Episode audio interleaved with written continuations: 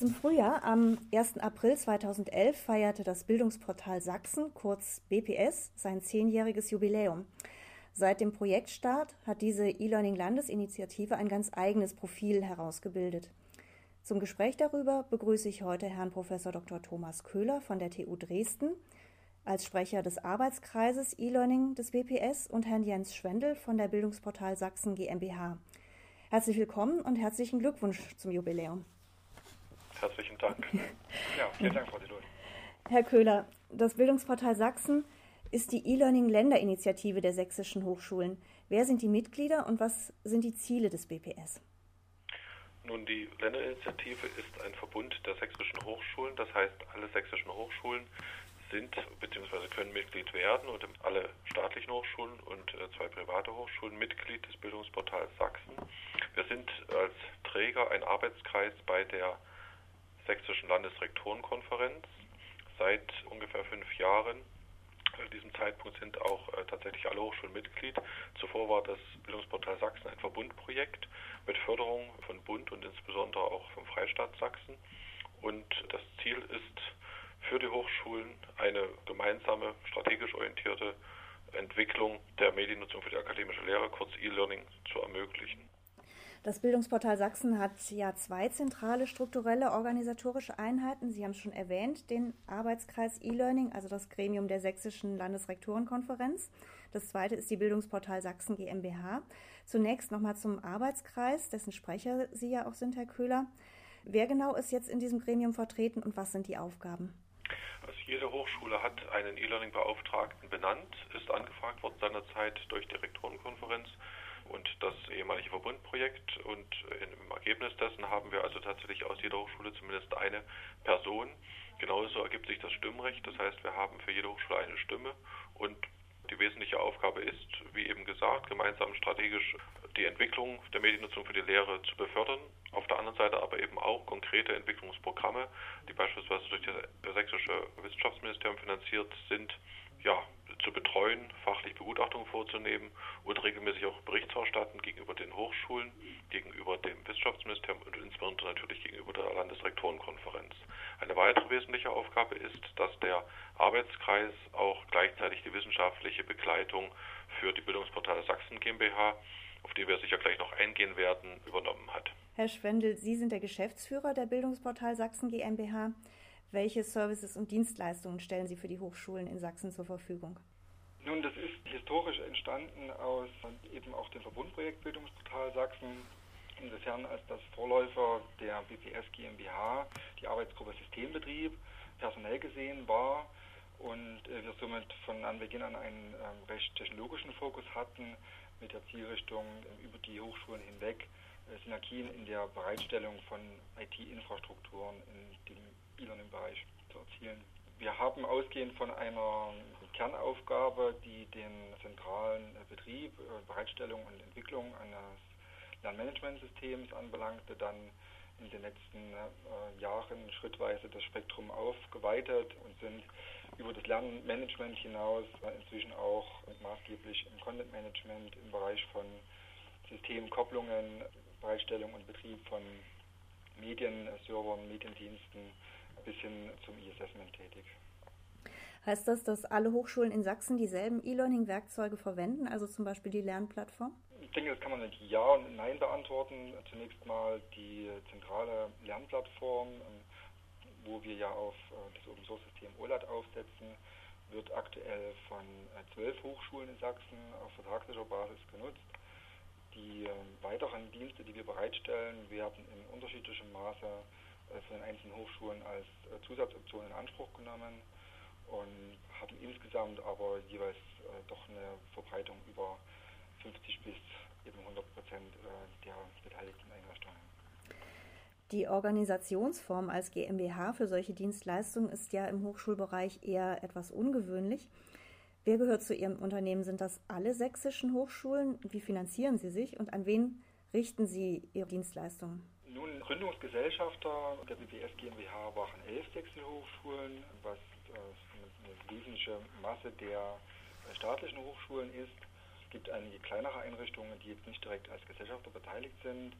im Gegenzug aber durchaus auch unsere Leistungen in Anspruch nehmen. Hier gibt es also keine feste Bindung ähm, an den Gesellschafterstatus. Wir finanzieren uns über entsprechende Rahmenverträge mit den Hochschulen auf Basis ganz konkreter Dienstleistungen, die auch ja, in flexiblen äh, Tarifen und mit ganz unterschiedlichen Optionen in Anspruch genommen werden können. Zum einen aus den sächsischen Hochschulen, dem Ursprung auch des Entstehens der BPS GmbH. Zum anderen haben wir in den letzten zweieinhalb Jahren unser Spektrum sowohl in Richtung anderer Zielgruppen außerhalb Sachsens, auch anderer Bildungsbereiche geöffnet, als auch weitere Produkte auf dem Markt etabliert und äh, haben dort auch ein großes Standbein inzwischen in dem Bereich der nicht-sächsischen Hochschulen. Nicht-sächsische Hochschulen und auch Unternehmen, wenn ich das richtig verstanden habe? Auch im Unternehmensumfeld, ohne da jetzt im ähm, Detail auf einzelne Namen eingehen zu möchten, aber äh, bieten wir auch das gesamte Spektrum an der Stelle inzwischen sehr erfolgreich mit an. Herr Köhler, soweit ich sehe, ist das deutschlandweit einmalig, dass die E-Learning-Aktivitäten eines Bundeslandes durch einen Arbeitskreis der Landesrektorenkonferenz gemeinsam koordiniert werden. Auf Anhieb wirkt es ja einleuchtend, aber widerspricht das nicht der Hochschulautonomie? Mich interessiert da auch, ob es manchmal Probleme gibt, eine gemeinsame Ausrichtung zu finden, beziehungsweise natürlich, welche Vorteile die Hochschulen davon haben. Das ist sicherlich nicht immer unproblematisch, aber ich glaube, das strukturelle Problem, auf das Sie ansprechen, existiert so nicht, weil die Hochschulen natürlich selbst die Landesrektorenkonferenz bestreiten und insofern die Hochschulautonomie auch dahingehend gewahrt ist, dass wir nicht ein Gremium jetzt äh, zum Beispiel des Ministeriums, des Wissenschaftsministeriums sind. Das heißt, die Hochschulen selbst haben ihre Vertreter benannt. Wir äh, Bericht erstatten oder beziehungsweise sind der Landesrektorenkonferenz nachgeordnet und handeln im Interesse der Hochschulen. Also insofern sind wir schon auch ein Teil der Hochschulautonomie, will ich mal sagen, und kein Aufsichtsgremium. Auf der anderen Seite gibt es da freilich auch unterschiedliche Interessen seitens einzelner Hochschulen und äh, die Geschichte jetzt über eben relativ genau zehn Jahre hinweg zeigt, dass sich solche Interessen auch ändern bzw. auch äh, weiterentwickeln und dass es auch darum geht, gemeinsame Positionen auszuloten. Was zweifelsfrei der Fall ist, ist, dass dieses strategische oder dieses gemeinsame Vorgehen Synergien hervorruft oder beziehungsweise die Möglichkeit der Synergiegewinnung gibt. Beispielsweise die Nutzung gemeinsamer Lernplattformen, Einsparung von Ressourcen lokal. Ich will jetzt keine Preise nennen, aber ich kenne aus äh, Vergleichen auch mit anderen Anbietern, weiß ich um den auch wirtschaftlichen Vorteil dieses gemeinsamen Handels. Und natürlich ist, das ist schon ein ganz besonderes Interesse auch hier, wollen wir den Hochschulraum Sachsen insgesamt profilieren. Und insofern ist es möglicherweise für manchen Studierenden, der nach Sachsen kommt, vergleichsweise nachgeordnet, an welche Hochschule er, er oder sie studiert. Und da ist eine gemeinsame Infrastruktur oder zumindest eine Infrastruktur, die auch Übergänge zwischen Hochschulen ermöglicht, natürlich ein gewaltiger Vorteil. Insofern ist das also mit diesem Arbeitskreis bei der Landesrektorenkonferenz sicherlich eine ja, ungewöhnliche Lösung.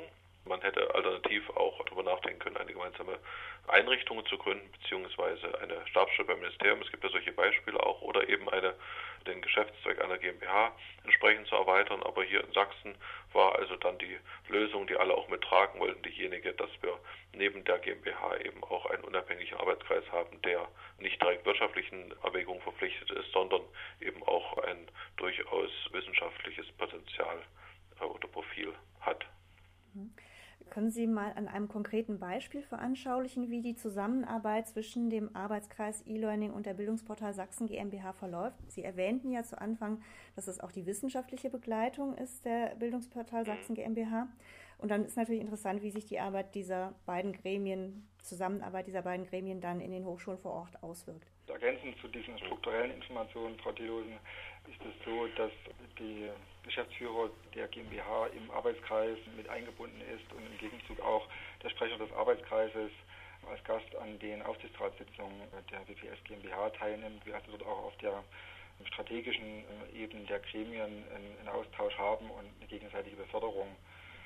Die ähm, inhaltliche Arbeit ergänzt sich dann insbesondere an den ähm, Stellen, wo es um konkrete Projektrealisierung und konkrete zukünftige Projektaufgaben geht, in die wir beiderseitig fachlich eingebunden sind und die Erkenntnisse, die wir als GmbH auch häufig hochschulübergreifend haben, dort auch ähm, einbringen können und auf der anderen Seite auch als konkreter Dienstleister in den Projekten sowohl für die erforderlichen häufig technischen Umsetzungen verantwortlich sind, aber auch für den Transfer der Projektergebnisse nach am Ende der typischerweise ja ein, zwei, dreijährig befristeten äh, Projekte. Die Hochschule äh, sieht im Prinzip nur sich selbst, meistens jedenfalls, und erkennt dann vielleicht im Gespräch zum Beispiel äh, in der Diskussion während einer der alle sechs bis acht Wochen stattfindenden Arbeitskreissitzungen, dass es ähnliche Interessen an der Nachbarhochschule gibt und bezüglich der Entwicklung der, der Medienunterstützung. Und dann wird überlegt, ja, wollen wir das denn gemeinsam vielleicht in einem Entwicklungsvorhaben befördern dieses Thema, eine Lösung entwickeln und äh, möglicherweise tritt dann die GmbH auf den Plan und sagt, wir haben bereits eine Lösung, die wir prototypisch erproben mit einer dritten Hochschule, beziehungsweise wir schauen dann vielleicht auch gemeinsam nach Optionen, das Ganze zu finanzieren und äh, so eine Weiterentwicklung auf den Weg zu bringen. Und dazu werden also insbesondere dann diejenigen einbezogen, die natürlich eine fachliche das Expertise haben. Das ist dieser wissenschaftliche Anteil, die also auf dem Gebiet der Forschung und Entwicklung im Bereich der mediengestützten Lehre auch selbst wissenschaftlich tätig sind. Und insofern kommen da also beide Seiten, glaube ich, ganz produktiv zusammen. Einmal ein wirtschaftlich orientierter Systembetrieb, der also auf Wirtschaftlichkeit, auf Nachhaltigkeit orientiert ist und auf der anderen Seite eine ja, sehr kreative wissenschaftliche Perspektive, die natürlich den Massenbetrieb eigentlich nicht so richtig berücksichtigt, normalerweise zumindest, sondern einfach auch innovationsgetrieben ist. Und wir wissen alle, denke ich, aus unseren Hochschulen auch, dass wir eben gerade beim Themenfeld der mediengestützten Lehre einen ziemlichen Sprung vollzogen haben von den exotischen Interessen einzelner Akteure vor 10, 15 Jahren hin zu einem zu einer äh, Systemtechnologie, die den akademischen Lehrbetrieb und auch Verwaltungsbetrieb unterstützt und zwar eigentlich absolut flächendeckend. Zumindest zeigen das die aktuellen Nutzerzahlen hier in Sachsen. Das leitet mich ganz schön zu meiner letzten Frage. Sie haben ja jetzt erwähnt, praktisch den, den, Massenbetrieb oder den Grundbetrieb auf der einen Seite und die einzelnen Projekte, in denen noch was Besonderes ausprobiert wird, auf der anderen Seite. Deshalb zum Schluss die Frage, wie wird es denn in den nächsten Jahren mit dem Bildungsportal Sachsen weitergehen? Was sind Ihre aktuellen Schwerpunkte und was sind Ihre Perspektiven? Ja, vielleicht können wir das wieder für beide Bereiche beantworten. Also einmal für den Arbeitskreis der Landesrektorenkonferenz beziehungsweise eben für diesen Hochschulverbund und vielleicht, Herr Schwendel, wenn Sie etwas sagen können zu den Zielen auch, die die äh, GmbH hat, das kann man ja durchaus auch mit zwei Perspektiven betrachten. Wunderbar, Herr Schwendel. Okay, dann beginne ich kurz. Aus Sicht der BPS GmbH geht es uns, wie auch in der vorhergehenden Frage schon kurz angedeutet, darum, dass wir das Grundspektrum, was wir inzwischen sehr gut etabliert haben in unseren Einrichtungen, natürlich permanent erweitern, um Innovationen, die aus entsprechenden Forschungsvorhaben oder auch aus anderen Kundenaktivitäten unsererseits kommen, hier technologisch inhaltlich am Ball bleiben und auch natürlich noch für eine stärkere Durchdringung bis mal die letzten Winkel der einzelnen Hochschulen sorgen. Ein inhaltlicher Schwerpunkt, den wir gemeinsam haben hier in Sachsen, äh, liegt momentan im Bereich auch der betrieblichen Weiterbildung mit relativ starkem Medieneinsatz. Eine ganze Reihe von großen äh, Projekten, die in diesem Bereich postgradualer Bildung angesiedelt sind, wie zum Beispiel das Projekt SECO und wo wir auch wiederum neue Konzepte, nicht nur im technologischen Bereich, sondern auch im inhaltlichen, im didaktischen Bereich ein Vorgehen entwickeln, um solche Angebote ähm, effizient zu etablieren und auch nachhaltig zu etablieren. Was wir sehen, ist, dass die, dass die Entwicklung des E-Learning an den Hochschulen so richtig in Fahrt gekommen ist mittlerweile. Wir haben in Sachsen knapp oder um die 90.000 Nutzer von reichlich 110.000, die aktuell Zugriff auf unsere Plattform haben oder bereits hatten. Und was sich zeigt, ist aber eben, dass die Nutzungsgewohnheiten sich weiterentwickeln und auch wir, es wird immer von Digital Divide beziehungsweise der nächsten Generation derer gesprochen, die wirklich als sogenannte Natives, Digital Natives aufgewachsen sind. Wie auch immer man sich zu diesen Begriffen akademisch verhalten möchte, es deutet sich damit auch ein, ein gewisser Trend an und wir sind aktuell dabei, dass wir prüfen, durch empirische Forschung prüfen, was das für uns bedeutet, wie sich auch die Praxis des mediengestützten Lehrens und Lernens überhaupt des Wissenserwerbs, der Wissenskooperation weiterentwickelt. Und da zeigt sich, dass also der Status quo, den wir jetzt erreicht haben, nicht der ist, der vielleicht in zehn Jahren existieren wird. Nicht, weil das mengenmäßig weitergeht, sondern weil einfach ganz andere Qualitäten noch eingefordert werden. Wir reden dann über Web 2.0, was immer auch dieser Begriff exakt heißen mag. Wir reden über die Nutzung auch von Möglichkeiten der Wissenskooperation im betrieblich-beruflichen Kontexten auch an der Schnittstelle zwischen Hochschule und Wirtschaft beziehungsweise allgemein die Praxis der Wissenskooperation, auch gerade beim wissenschaftlichen Handeln. Und damit tun sich neue Fragestellungen auf und unser Ziel ist es, die Hochschulen hier in Sachsen im Speziellen so gut wie möglich darauf vorzubereiten. Das bedeutet, dass man ein gewisses Maß an Vorlaufforschung auch verwirklichen muss und dass man daraus dann auch Entwicklungsziele ableitet, die es konkret umzusetzen gilt. Und also ein, ein ganz wesentlicher Aspekt ist eben auch in der Kooperation zwischen verschiedenen Fachwissenschaften, Bildungswissenschaften, Computerwissenschaften und auch anderen Gebieten, anderen Fachgebieten zu erkennen, welche Entwicklungsperspektiven relevant sind und wo wir tatsächlich handeln müssen. Das ist ein Stück Strategie, die also nicht erfolgreich sein kann, ohne dass man entsprechende empirische Befunde, entsprechende Entwicklungsprojekte verwirklicht. Und das ist eine, einer der zentralen Diskussionspunkte eigentlich im Arbeitskreis, beziehungsweise einer der zentralen Punkte auch der Arbeit für die nächsten Zeiträume. Wir sind zurzeit dabei zu definieren, wie es im nächsten Jahr weitergehen soll. Es gibt einige Programme. Herr Schwendel hatte das eben angedeutet im Bereich postgraduale akademische äh, Bildung. Die laufen für die nächsten zwei, drei Jahre noch. Aber es gibt andere Bereiche, die zurzeit eben eher explorierend, explorativ durch Pilotprojekte untersetzt sind. Projekt SECO wird demnächst noch ein Interview geben, das wissen wir schon. Der Bereich Digital Science, E-Science wird ein weiteres Themenfeld sein. Also da gibt es viel zu tun und äh, allenthalben ist zu beobachten, dass die Hochschulen eben dort auch tatsächlich Entwicklungsbedarf haben und wir ihnen helfen wollen, diese Entwicklungsbedarfe zu erkennen und dann auch möglichst hochschulübergreifend wiederum Optionen auszuloten, wie man dem begegnen kann. Es wird also spannend, das weiter mitzuverfolgen viel Erfolg bei Ihren Plänen und Ihnen beiden sehr herzlichen Dank für dieses Interview. Herzlichen Dank, Frau Tillerson, für die Möglichkeit, mit Ihnen zu sprechen. Ich danke Ihnen auch.